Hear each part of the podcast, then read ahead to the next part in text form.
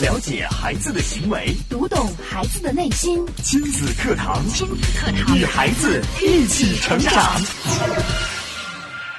当下，孩子们在家进行空中课堂，你的高质量陪伴也是重要的课程。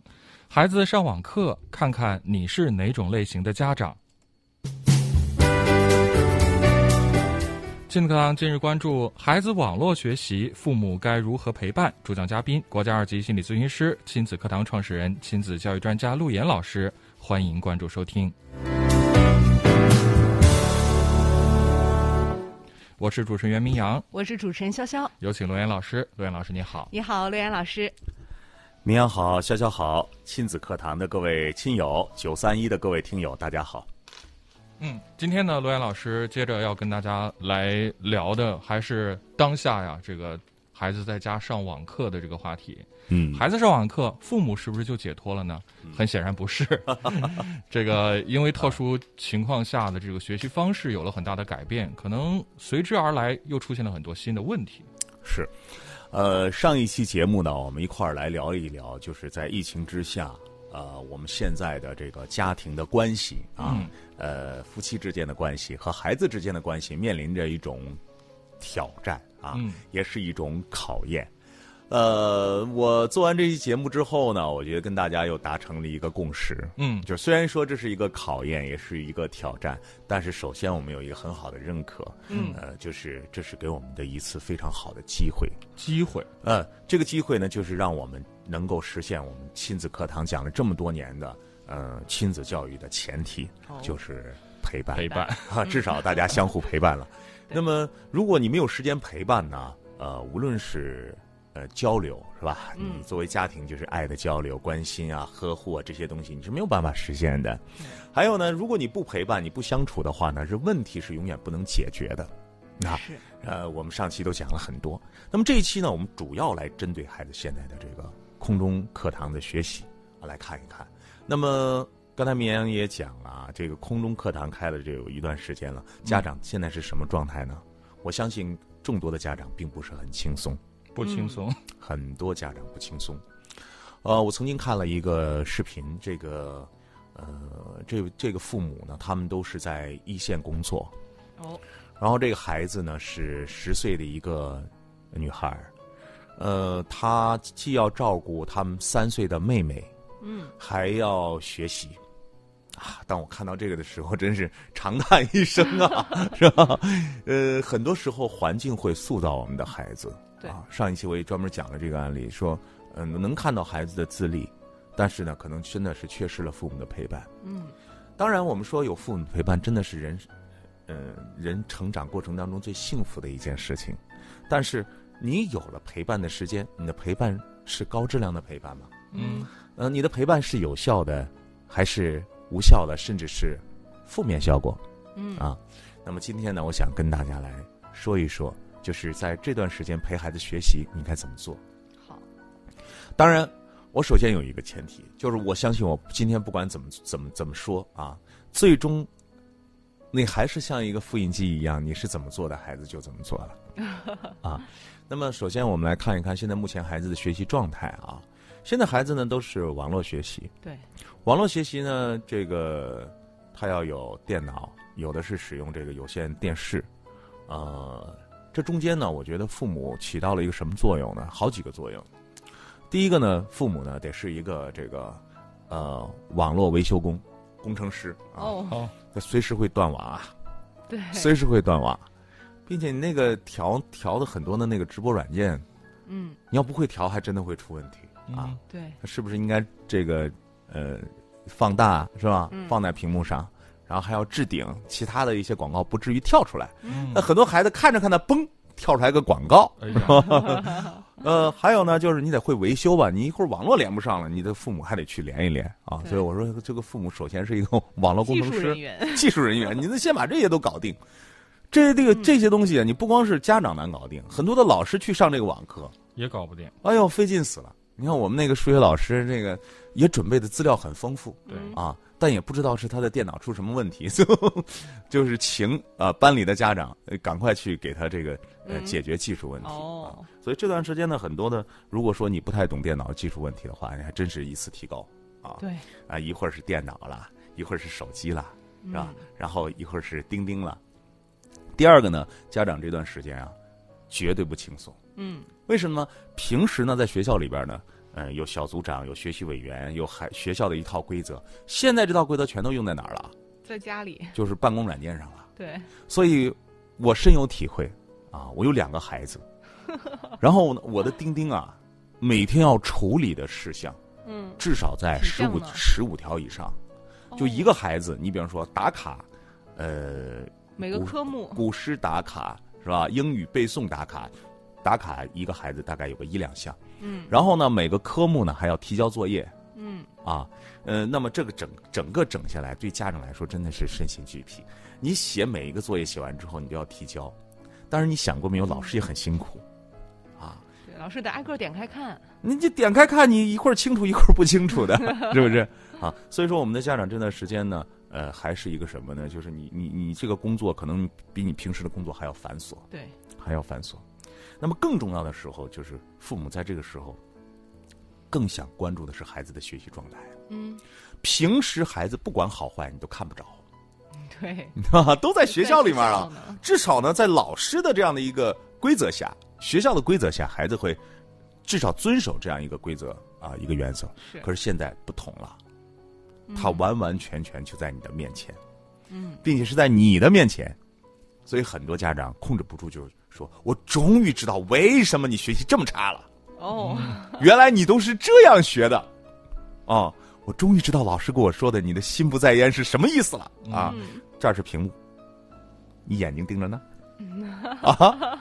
老师说写第三道题，你眼睛还在第一道题呢，嗯，人家都写到第五道题了，你第三道题还没有写完，发现了很多问题，所以你看现在很多的家长呢，陪伴孩子上课，嗯，看到种种的这样的情况啊，我觉得家长在这个过程当中，你千万不要被啊这种繁琐，呃，影响了自己对这个事情的一个提高和学习。我觉得家长在这段时间也是需要提高和学习的对。当你应接不暇的时候，当你没有办法处理这些问题的时候，你就应该思考了，我该怎么样去提高效率。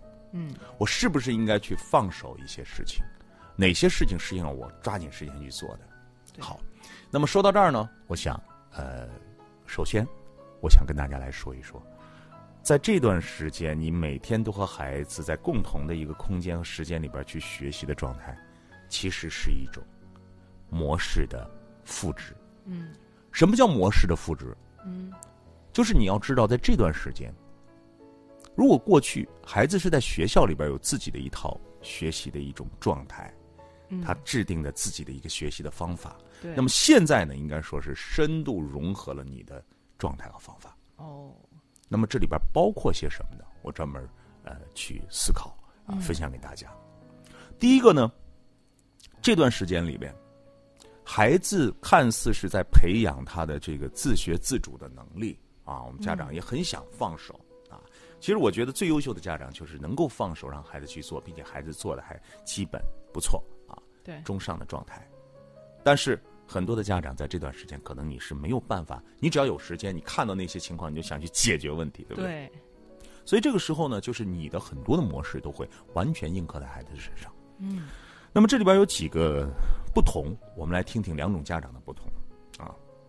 第一种家长在面对孩子现在空中课堂的学习过程当中，因为所有他的学习状态都展现在你面前的时候，你就会去影响他，无论是你的教育、你的语言、你想这件事情的这个呃方式，你都会影响他。那么第一种呢，就是一种呢是紧张的家长，一种是放松的家长。嗯，什么叫紧张的方家长和放松的家长呢？就一种家长觉得，哇、你看，这明天六门儿六科，你还有那么多，来来来，抓紧时间，赶快坐这儿，看清了没有？看清了没有？会不会？啊，他会马上就是很多的问题，就会让他给他带来就孩子，你要抓紧时间学。对，然后呢，今天这些问题很多，嗯，你怎么还不看？如果这个处理不了，下一个你就处理不了，然后你就不会了，然后你就完了，嗯，他很着急很，着急，很急促啊。那么另外一种呢，就是相对会心情比较放松的家长，是什么样的呢？那就是有条不紊的，有条不紊的嗯啊，该上这个课了，上这个课啊，该上那个课了，上那个课嗯啊。看到孩子有，哎，这个做的不错，哦，那个没有跟上啊，没有跟上，好孩子，你慢慢来啊，嗯、咱们再看，先看这道题啊，一会儿那个不会了，咱们再做，啊，好。那么在这两种状态里边，其实就分出来了呃两种家长。嗯那么哪两种呢？就是一个呢是很急促的，一个是有序的。就刚才我们说的那个紧张的家长，往往都是会很怎么样？急促，很急促，他恐怕有什么东西没有学到，对他恐怕今天老师安排的某一个任务没有完成，对，所以他会怎么样？会比较紧张。嗯这个紧张还会附加，就是我越是这样紧张呢，我越是感觉到，哎呀，这好难呐嗯啊放松的家长呢，为什么能放松呢？是因为他有序，啊，我该安排好的这个时间，啊，嗯孩子该平时的这个时间都能够有效的完成，对并且这个有序的背后，可不是说孩子有有序，有序的背后其实是父母有序，嗯父母能够做到生活当中的张弛有度。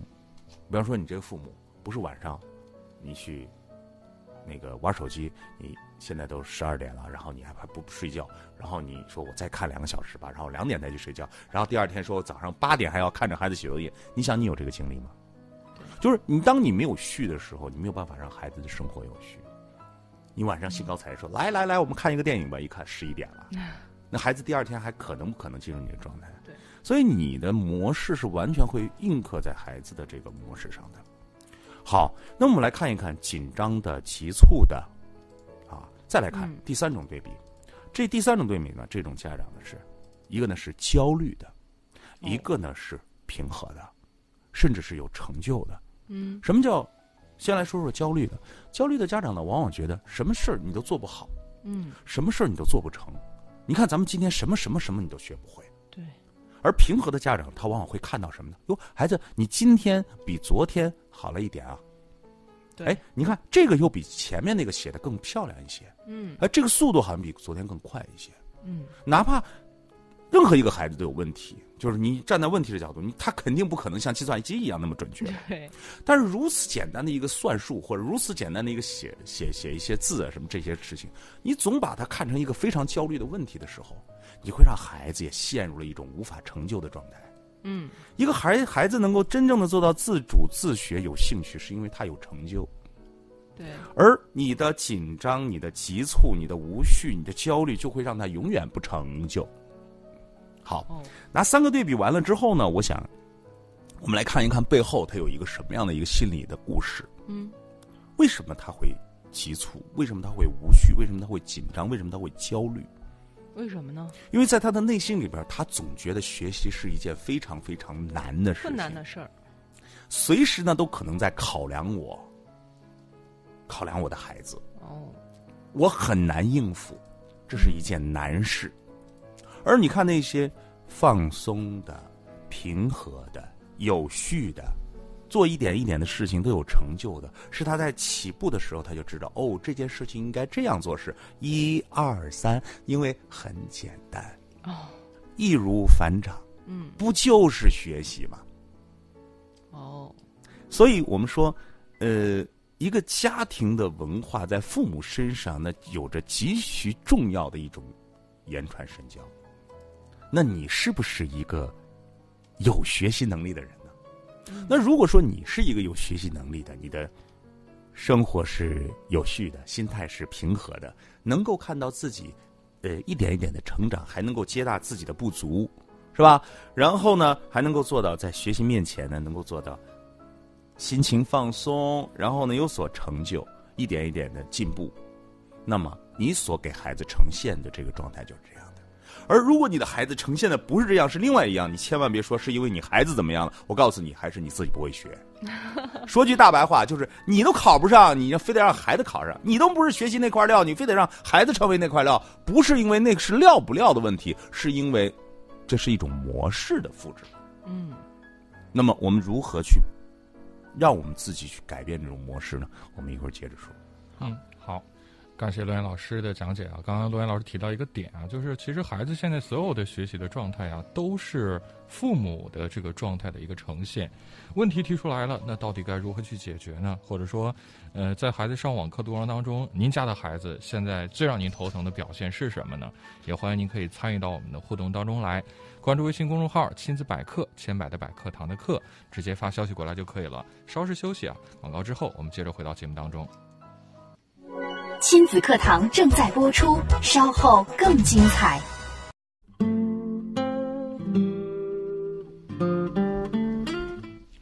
好，欢迎继续回到节目当中啊！今天我们邀请到国家二级心理咨询师、亲子课堂创始人、亲子教育专家陆岩老师，跟我们带来的话题：孩子网络学习，父母该如何陪伴？刚刚陆岩老师也讲到，其实孩子在家上网课的过程当中，表现出来的这些问题啊，其实都是复制了父母的模式。那到底出现了这些问题，我们父母该如何去改变？该做些什么呢？我们接着请陆岩老师跟我们来分享。是，模式的复制呢，会导致每个孩子的状态不一样。嗯简简单单一个是说，我说一个问题啊，嗯，你觉得孩子该不该玩儿？该不该玩儿？该不该玩？嗯啊，该不该玩儿？很多家长的这个意识里面就觉得孩子不该玩儿，嗯，一看见孩子玩儿，心里就焦虑。对，啊就知道玩儿，哎，对对，这句话就挂在挂在挂在嘴边儿嗯啊。然浪后费呢时，间，孩子只要一玩儿，在旁边，因为什么？现在是咱们是全时间陪伴，对，学校给不给玩儿的时间？不给肯定也给啊，给给，中间还有课堂课时间间间的嘛操休嘛息那一点对，儿，还还还呃，孩子还要疯一疯啊，玩一玩。对，对。在家里就孩子有时候就遭殃了。嗯很多家长跟我反映，我我呀，我孩子天天在家就不知道学习。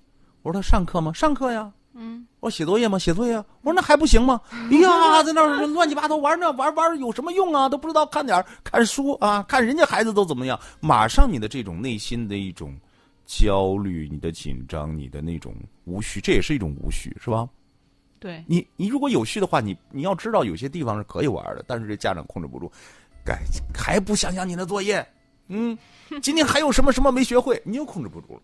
对，所以很多时候，我们心底的那种观念，我们的模式，会从生活的各个层面衍生出来。嗯比如说，你是一个放松的、有序的一个家人，你就知道，哎，孩子该玩了，要开开心心的玩，要好好的玩，甚至我陪着你玩，甚至玩一些非常非常简单啊，让我们成人说很弱智的游戏，可以啊。但是你有没有这种心态？有些家长就没有，说一玩受不了，嗯，你咋不忍？你咋不多忍两个字儿呢？所以，我们现在总是要去寻求一种解决的方法。我觉得寻求寻求解决方法，我们这么多年啊，大家都清楚，就是从自我做起，就是我是一个什么样的一个状态。对，那么说到我呢，我就想呃，给大家说说现在父母的陪伴孩子的种种状态啊，众生相。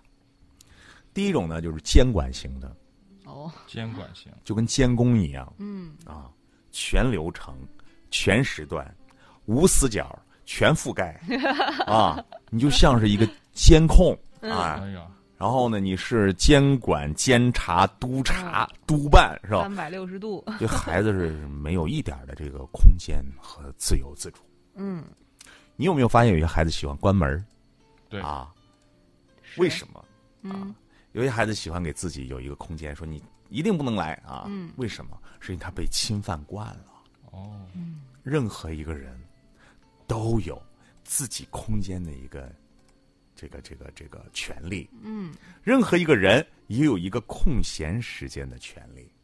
但是如果你什么事情都给孩子，嗯，这个较真儿的话，那孩子真的是受不了。嗯这是监管型的啊，你想一想，你像不像监管型的？ 然后，那么第二种呢是包办型的，嗯啊，孩子所有的这些事情，资料下载、网络调试、视频切换，啊，时刻关注钉钉、微信、QQ 群，打卡作业、朋友圈儿啊，那个叫什么圈儿？班级圈儿嗯，孩子一点儿也不操心。然后呢，所有的事情就是家长，哎，来来来来来，你语文到了，今天语文布置的是这个作业，赶快写。嗯写完了我给你照一照，哎，来来来来来，该那个诗歌了背背背背，开始背，开始背。哎，孩子上什么课，孩子心里不清楚吗？如果一年级没有锻炼的话，二年级也总该知道了吧？很多家长已经包办到孩子就四脚朝天的等着，上啥课？数学，书准备好了没有？书还没拿过来呢，上什么课？哎呦，嗯大爷是吧？ 这是包办型的这个父母。第三种，唠叨型的，哦，你看你现在上课的样子啊，你有点上课的这个状态吗？啊，只知道玩儿，你作业写完了吗？啊，这种话常挂在嘴上，让孩子感到很厌烦。嗯啊，因为他时时刻刻看孩子都是不对的，是，他时时刻刻看孩子都觉得孩子没有达到这个最佳学习状态，嗯，总是能挑刺儿，嗯，啊，唠唠叨叨一直说不完。问你说了有没有用？没用，孩子有没有转变？但是你一看他你就受不了，你就要说，说完了最后也没有用，然后就天天说，天天说，最后变成什么了？就是废话唠叨大嘛，妈你是唠叨大妈了啊。第四种，二次讲解型，哎，这个是什么意思？就有些家长就特别害怕孩子的哪一丁哪一毛没有学会，嗯，上完网课了，再把网课上的那些内容，生怕孩子听不会，然后自己再从头到尾讲一遍。然后呢，孩子觉得反正家长还要讲，于是这个网课也就不认真听了，对，就是你代劳的过度了，代劳过度了。哦，我有一段时间，我发现我对这个我们家二宝也也是有点代劳过度，嗯，因为在上课的时候呢，就感觉到那个数学呢，就会老师讲的比较快，嗯，比较快之后呢，他妈妈就说：“那快的话，你就先不写，先看。”嗯，其实按照时间的规划的话，他应该能看着写着，看着写着，就慢慢能锻炼起来。但是就因为这句话，他不写了。哦，于是他的课就变成了人家上一节，他上两节。就是他上课的时候看着那不那个书上那些不写，下面呢我回家之后呢还要带着他把那书上的再写一遍。哦，所以很多时候这种时间的规划是需要父母之间和孩子之间去进行调节的。确实你，千万别成二次讲解员，你不要觉得对我是学数理化的，我 回去就能跟孩子讲。但是很多家长会说，哎，你看我的孩子学了两遍，是不是这个呃，他学习的呃知识就更牢固了呢？你要知道，学习啊这件事情，真的只是他在生活当中的呃一个部分。 嗯，你不能把这一个部分给他贯穿到全天都在学习。你看他上课在学，下课了你再给他讲一遍，对。他还有没有空闲时间？而且就不能给孩子养成这个习惯，是我第一遍可以不认真，对对嗯反对对，正我还第一有遍就第这二样了，遍嗯呃四仰八叉的往那儿一坐，这听着老师讲，讲的怪舒服，然后我也没进脑子，反正有我爹呢，这对就，很麻烦。嗯，并且你要知道，你的呃，我很有几次就感觉到你的思路和老师的思路讲法是不一样的。哦，我就在想，我说能够做到二次讲解的这个家长，应该水平是特别高的。不是说你会他就会 讲，你这老师学学那教育学，人家学学那教育答是干嘛的？ 案我们知道，但是那对个思路不一样。是，嗯所以说呢，你能够不做二次讲解员，就千万别做二次讲解员，能让所有的事，你想所有的孩子都在同一起跑线下，你总是觉得，哎，我是不是二次讲解了我就超跑了？不是，嗯你那叫搞疲劳战。哦，也是不可取的。对，嗯第五种呢是加码型的，嗯，学校都有一套网课了，你也知道现在这个知识付费很多，对，网上的这个网络课堂那是超多呀。我想作为一个家长，只要你有手机，是不是经常会接到电话？喂，家长你好，我们现在是一对一英语啊，我们现在邀请到了 什么欧美什么什么什么什么什么亚太什么什么什么啊，都来给你讲解一对一的英语。嗯，哎，家长你好，我们现在什么思维导图什么什么什么，哎，家长你好，我们现在数学奥数什么，好多好多，好多吧？对，那家长老总是经不住诱惑呀。嗯，比方说，三十块钱送你五十克， 哦，太然划算后了。教材。 你要知道，现在这段时间孩子用眼量是非常高的，每天全都是盯着屏盯幕，屏幕，盯屏幕，不管是笔记本电脑也好，电视屏幕也好，它的嗯刷新率都是很低的，所以孩子确实眼睛很费劲。对这个时候呢，你会发现手头有大量的网课，嗯，你要合理的规划，甚至要减少，哦，减少，甚至要减少，嗯，因为孩子，如果你剥夺了孩子的空闲的时间。嗯，啊，我们经常把这个空白时间、空闲时间说，如果你剥夺了他，你就剥夺了他的童年；你如果你剥夺了他，你就剥夺了他对生活的兴趣。嗯你剥夺了这些，学习就没兴趣了。嗯千万不能过度，你要释然。而这种释然就是刚才我们讲的模式的这个复制。如果你觉得学习只是一个很轻很轻而易举的事情，那么你就会能够释然，做到有度，然后给孩子时间。如果你不是这样的话，你就会觉得学习非常难，你时时刻刻都想找出孩子的问题，然后时时刻刻都想去加码，对是？吧？然后去纠正，那么孩子会越来越讨厌学习。看似你在使劲，最后你这个沙子握的全都消散啊。然后第六种呢是什么呢？是撒手型的，是吧？学不 学，做不做啊？不管不问，大撒把。嗯，啊这种有没有有？但我觉得现在不这多个吧？家长们的意识都提高了，这种 对，不多了啊，嗯这种不多了。还有就是协同学习型的啊，和孩子就一块儿这个学习交流啊，参加活动、开展阅读啊，方方面面，这种不错，嗯是吧？什么叫协同？协同不是监管，协同不是包办，协同不是唠叨，协同不是二次讲解，协同不是加加码，协同不是撒手。你看这个协同就不一样了。 什么协叫同跟协他们有和同区？别的，什么叫协和同？